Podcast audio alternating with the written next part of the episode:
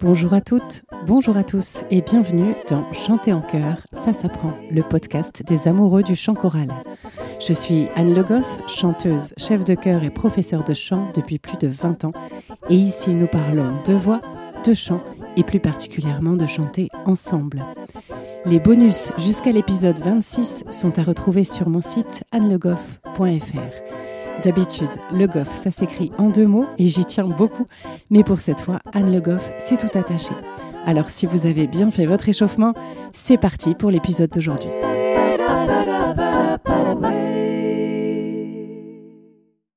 Le qui suis-je du jour? Par deux fois, en petit groupe issu de Microcosmos, j'ai eu la chance d'aller chanter en prison. La première fois dans une prison de femmes à Beauvais, où on a juste donné un petit concert, et la seconde fois à la centrale de Châteauroux, où là on a passé un peu plus de temps, puisqu'on y a été une première journée pour faire des répétitions et un deuxième jour pour faire la générale et le concert. Cette fois-là, les détenus avaient aussi participé au concert, puisqu'une partie de la pièce de Nicolas Frise qu'on donnait était jouable par des personnes qui ne sont pas nécessairement musiciennes, et donc, en fonction des endroits où elle était jouée, cette partie pouvait être travaillée et interprétée par des enfants, différents publics, et donc, cette fois-ci, par les détenus. C'est vraiment un grand souvenir pour moi. Alors, je ne dis pas que ça a été facile, parce que c'est vraiment un univers évidemment très particulier, très dur, et pour quelqu'un d'hypersensible comme moi, ça vient vraiment bousculer des choses, mais ça a été très instructif. Ça m'a permis de m'interroger beaucoup sur l'univers carcéral, sur la manière aussi dont la prison est bien souvent une réponse à des situations pour lesquelles, justement, on n'a pas de réponse idéale. Ça m'a interrogé aussi tout simplement sur la psychologie humaine et la manière dont on a aujourd'hui bien du mal à prévenir et à même comprendre la manière dont on peut parfois euh, vriller, décompenser, je crois qu'on dit dans le domaine psy. En tout cas, j'ai pu sentir juste quelques heures le poids de l'enfermement quand on a passé 11 ou 12 grilles verrouillées et cette sensation effectivement de privation de liberté. Quand bien même dans mon cas, je savais que j'allais ressortir juste un peu plus tard, je l'ai vraiment envisagé dans mon corps. Et je peux vous dire que j'ai bien du mal depuis à entendre les discours pleins de préjugés concernant les centres de détention. Ce sont vraiment des expériences qui m'ont donné à questionner et à interroger ce système, sans pour autant avoir les réponses, évidemment. Aujourd'hui, nous allons parler des intervalles. Les intervalles, ce sont les espaces qui séparent une note d'une autre. L'intervalle qui sépare un Do d'un Ré n'a pas le même nom que celui qui sépare un Do d'un Sol. Et bien sûr, ils n'ont pas la même sonorité non plus. Aujourd'hui, on va parler des intervalles en expliquant leur composition et on va essayer aussi de voir comment les reconnaître à l'oreille ou de savoir les chanter. Petite précision, nous allons parler des intervalles dans notre musique occidentale, c'est-à-dire ceux qu'on retrouve sur le piano. Dans la musique orientale ou dans certaines autres cultures musicales, on peut retrouver des intervalles plus petits que ceux du piano, ou encore des intervalles qui se jouent et se chantent un peu différemment, avec des variations. Mais ça, on ne va pas s'y intéresser aujourd'hui. Quand on parle d'intervalle, on peut commencer tout simplement par l'unisson. Un unisson, vous le savez sans doute déjà, c'est tout simplement l'intervalle entre une note et elle-même. Donc si je chante deux fois successivement la même note, ou si les altis chantent la même note que les sopranis par exemple, on chante un unisson. Le plus petit intervalle sur notre clavier dit tempéré, c'est la seconde. Une seconde, c'est quand les deux notes, dans l'ordre de la gamme, se suivent, Do et Ré par exemple, ou Mi et Fa. Mais en l'occurrence, ces deux secondes que je viens de vous citer ne sont pas exactement les mêmes. Je vous ai déjà parlé dans l'épisode 22 intitulé Majeur-mineur des tons et des demi-tons. Ça va aussi nous être utile aujourd'hui pour mieux comprendre les intervalles. Donc pour rappel, le demi-ton, c'est le plus petit intervalle qui existe sur le clavier. Sur le clavier, parce que quand on chante, et pour certains instruments aussi, on peut faire des intervalles encore plus petits. Donc c'est l'espace entre une touche blanche et la touche noire juste après, ou la prochaine touche blanche si on est à un de ces endroits du clavier où il n'y a pas de touche noire. Et un ton, c'est tout simplement deux demi-tons. Donc cette fois, entre deux touches blanches séparées par une touche noire.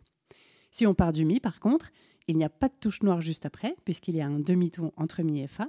Donc on devra aller jusqu'à la prochaine touche noire, à savoir le Fa dièse. Ça marche aussi bien sûr dans l'autre sens, en descendant. Donc si je reprends mes intervalles, je vous ai cité tout à l'heure la seconde mi-fa. Comme on vient de le dire, il n'y a qu'un demi-ton entre mi et fa, et ça, ça s'appelle une seconde mineure. D'autres secondes mineures, si do, ré mi bémol ou encore sol dièse la. À chaque fois qu'on a un intervalle dont le nom des deux notes se suivent mais qui ne contient qu'un demi-ton, c'est une seconde mineure. Et pour l'autre exemple que j'avais donné, c'était do ré. On a bien là aussi deux notes qui se suivent, mais on a deux demi-tons puisqu'il existe bien une note entre do et ré qui est le do dièse ou ré bémol. D'ailleurs, si on pousse un peu loin la théorie, Do dièse et Ré bémol, ce n'est pas exactement la même note, sauf bien sûr sur le piano ou les instruments tempérés. Dans la voix, on serait censé différer un peu, mais c'est tellement fin à entendre qu'on ne va pas s'en préoccuper aujourd'hui. Donc entre Do et Ré, il y a un ton, et ça, c'est ce qu'on appelle une seconde majeure. Maintenant, apprenons à les reconnaître à l'oreille. Le demi-ton est si petit que parfois certains l'entendent dans l'autre sens. C'est-à-dire qu'un demi-ton ascendant peut parfois, quand on n'est pas habitué, être confondu avec un demi-ton descendant. Voici un demi-ton ascendant et un demi-ton descendant. Souvent, on utilise des chansons ou mélodies connues pour repérer ou pour apprendre les intervalles. Pour la seconde mineure, on peut utiliser la lettre à Élise. Cet intervalle de début, c'est un demi-ton, donc une seconde mineure. Pour le demi-ton ascendant, vous pouvez penser au début des Dents de la Mer. C'est un demi-ton, seconde mineure. Moins flippant, on peut aussi chanter Isn't she lovely? Le tout premier intervalle est une seconde mineure. Isn't en ce qui concerne la seconde majeure, donc un ton, vous pouvez tout simplement chanter Frère Jacques. Le premier intervalle, Frère, est une seconde majeure ascendante. Et pour la seconde majeure descendante, Yesterday fera très bien l'affaire, puisque le premier intervalle est bien un ton. Passons maintenant à l'intervalle suivant, c'est la tierce.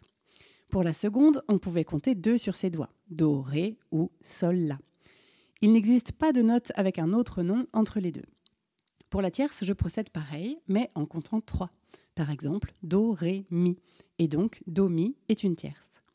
Ou encore, Fa, Sol, La. Donc, Fa, La est une tierce. Mais là aussi, en fonction des tons et des demi-tons, on va avoir des tierces soit majeures, soit mineures. Dans Do, Mi, j'ai un ton entre Do et Ré et un ton entre Ré et Mi. J'ai donc une somme de deux tons et c'est ça qui définit la tierce majeure. C'est le cas aussi entre Fa et La. Fa, Sol, un ton, Sol, La, un ton. J'ai bien deux tons, c'est une tierce majeure.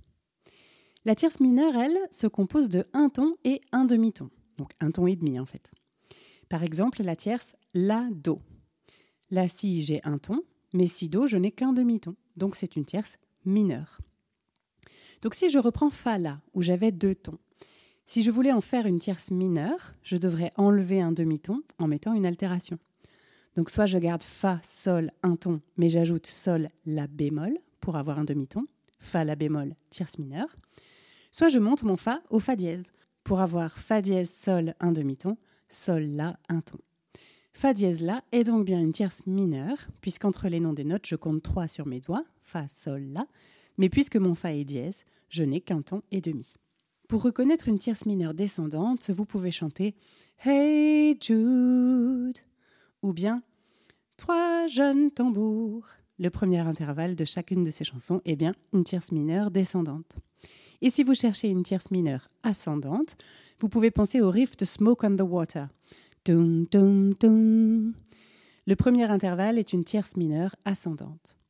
Vous pouvez aussi chanter Georgia et vous avez votre tierce mineure ascendante. Pour la tierce majeure maintenant, vous en trouverez une descendante en chantant Summertime, mais aussi Swing low, sweet chariot. Le premier intervalle est une tierce majeure descendante. Si vous la cherchez ascendante, chantez Oh when the saints ou bien Nous n'irons plus au bois ou encore Obladi, oblada. À chaque fois, le premier intervalle est une tierce majeure ascendante. On arrive maintenant à l'intervalle de quarte, en suivant la même logique, c'est-à-dire qu'on peut compter 4 entre le nom des notes. Par exemple, Do, Fa, je peux compter Do, Ré, Mi, Fa, 1, 2, 3, 4. J'ai donc une carte. Subtilité pour la carte, elle ne peut pas être majeure ou mineure, ça n'existe pas. Elle est juste, la carte. Elle peut aussi être diminuée ou augmentée, mais pour aujourd'hui, on passe là-dessus. Une carte juste, ça fait deux tons et demi. Si je reprends mon exemple Do, Fa, Do, Ré, j'ai un ton, Ré, Mi, j'ai un ton encore, Mi, Fa, un demi-ton. J'ai bien deux tons et demi. Si je veux construire une carte juste à partir de Fa cette fois, Fa, Sol, j'ai un ton, Sol, La, un ton, La, Si, j'ai encore un ton. C'est trop. Donc je dois mettre un Si bémol pour n'avoir que deux tons et demi, et donc bien une carte juste. Fa, Si bémol est une carte juste. Fa, Si, ça sera justement une carte augmentée qui a un son très particulier, mais justement, on a dit qu'on n'en parlait pas aujourd'hui. Beaucoup de chansons commencent par une carte juste ascendante. Mon beau sapin, allons enfants de Meunier, tu dors. Love me tender, amazing grace. Un jour mon prince viendra. Et il y en a encore plein. Pour la carte descendante, pensez à Alléluia. Ou bien pour les amateurs de jazz, Softly as in a morning sunrise. Passons maintenant à la quinte. Vous avez compris le principe, j'imagine. Pour une quinte, on compte cinq notes. Do, Ré, Mi, Fa, Sol. Do, Sol est une quinte. Et il se trouve que c'est une quinte juste, puisque là encore, pas de majeur mineur, on parle de quinte juste. Et même principe que pour la carte, elle peut aussi être augmentée ou diminuée, mais on n'en parlera pas aujourd'hui. La quinte est composée de trois tons et demi. Do, Ré, un ton, Ré, Mi, un ton, Mi, Fa, un demi-ton, Fa, Sol, un ton. J'ai bien mes trois tons et demi, c'est une quinte juste. Si je voulais faire une quinte partant de Si, ça donnerait Si, Do, un demi-ton, Do, Ré, un ton, Ré, Mi, un ton, Mi, Fa, un demi-ton. Mon compte n'est donc pas juste, je n'ai que trois tons. Donc pour avoir mes trois tons et demi, j'ajoute un demi-ton en mettant un Fa dièse. La quinte juste ascendante s'entend dans Ah vous dirai-je maman? Le premier intervalle est une quinte. Et pour les amateurs, c'est aussi le début de Star Wars. Pa, pa, pa. Pour la quinte descendante, pensez à la musique de la liste de Schindler, par exemple etc. Le premier intervalle est une quinte juste. Pour ceux qui préfèrent le jazz, It don't mean a thing if you ain't got that swing. Là aussi, le premier intervalle est une quinte juste descendante. C'est donc la sixte qui suit, et cette fois, on revient à majeur mineur. La sixte mineure est composée de quatre tons. En fait, c'est plus souvent décomposé pour être exact en trois tons et deux demi-tons, ce qui, on est d'accord, revient au même. Moi, dans ma tête, je l'entends comme une carte juste surmontée d'une tierce mineure. Mais ça, c'est ma petite cuisine à moi, peut-être que ça ne vous parlera pas. Par exemple, Do, La bémol est une sixte mineure. Do, Ré, un ton, Ré, Mi, un ton, Mi, Fa, un demi-ton, c'est là qu'on arrive à la carte. Fa, Sol, un ton, Sol, La bémol, un demi-ton. On a bien trois tons et deux demi-tons, ça fonctionne. Do, La, en revanche, est une sixte majeure. On a ici quatre tons et demi, et c'est comme une carte juste surmontée d'une tierce majeure. Do, Ré, un ton, Ré, Mi, un ton, Mi, Fa, un demi-ton, Fa, Sol, un ton, Sol, La, un ton.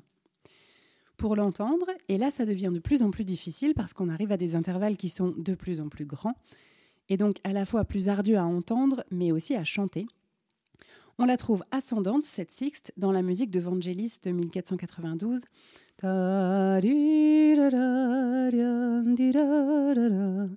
Et aussi dans le Lacrimosa du Requiem de Mozart. Lacrimosa.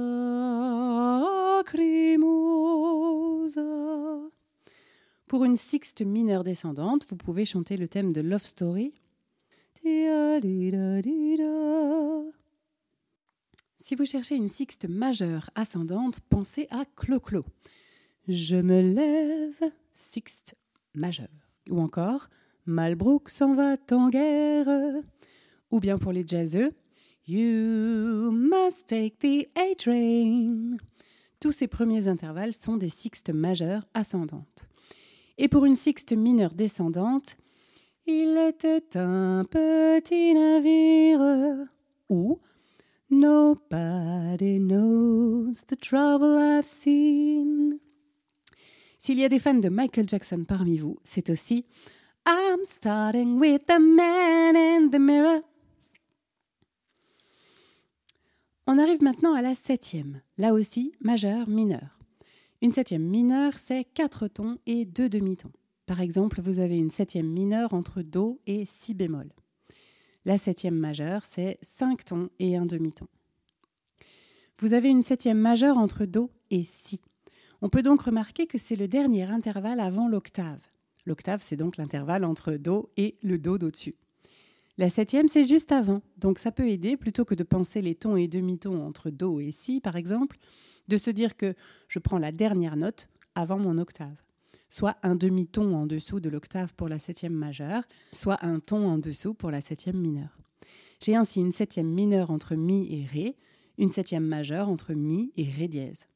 Pas facile de chanter des septièmes. Je dirais que c'est peut-être le plus difficile à chanter parce qu'ici, on va être attiré par l'octave. Les chansons vont nous y aider.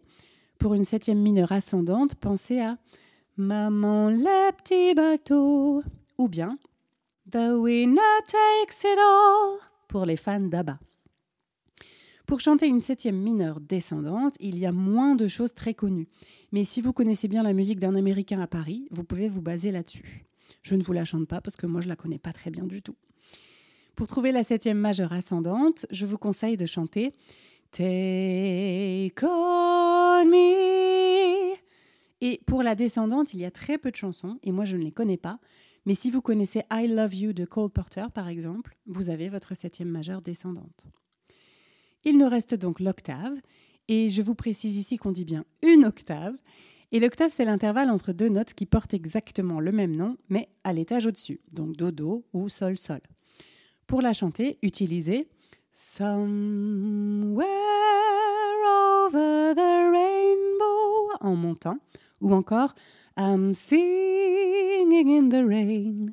Et pour descendre, si vous connaissez, chantez Willow, weep for me.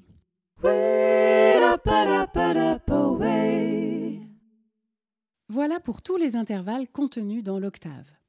En réalité, le processus continue, c'est-à-dire qu'on a des neuvièmes, dixièmes, etc. On va rarement au-delà de la treizième, pas dans le sens où on n'utiliserait pas l'intervalle, mais dans le sens où on ne le nomme plus en général. Et en chant, en tout cas, tout ce qui est au-delà de l'octave est franchement difficile à chanter, parce qu'il faut être capable de viser, si je puis dire, à la fois au niveau de la justesse de la note, et donc de vraiment bien l'entendre avant de la chanter, mais aussi de viser au sens où, quand on chante deux notes très éloignées, elles sont comme placées différemment dans notre appareil vocal. Et ça, ça demande pas mal de maîtrise pour y aller du premier coup. J'espère que cet épisode vous a permis de vous familiariser avec les intervalles.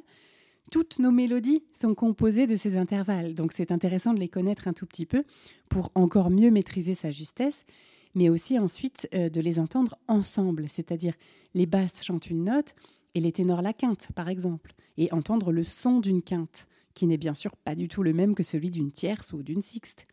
Et plus on les connaît, plus on les repère, plus on sait aussi les accorder. Pour les abonnés sur Patreon, je vous propose aujourd'hui de découvrir un texte que j'avais écrit suite à mon expérience de répétition et concert en prison. Le texte est très court et il est ce qu'il est, et puis il date un peu maintenant, mais il reflète bien ce que j'avais pu ressentir là-bas et surtout les interrogations que ça avait soulevées chez moi.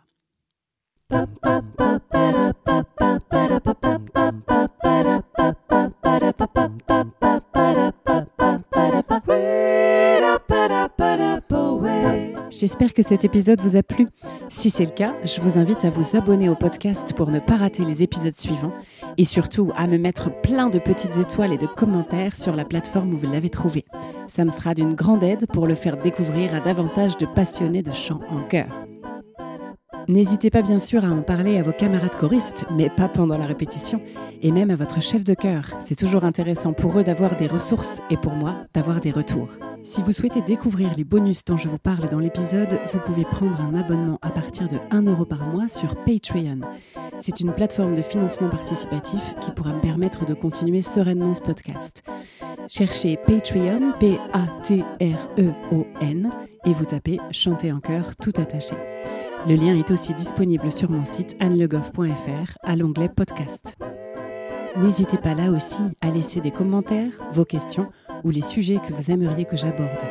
Merci à tous, on se retrouve la semaine prochaine pour un nouvel épisode de Chanter en chœur, ça s'apprend. D'ici là, prenez soin de vous et de votre voix.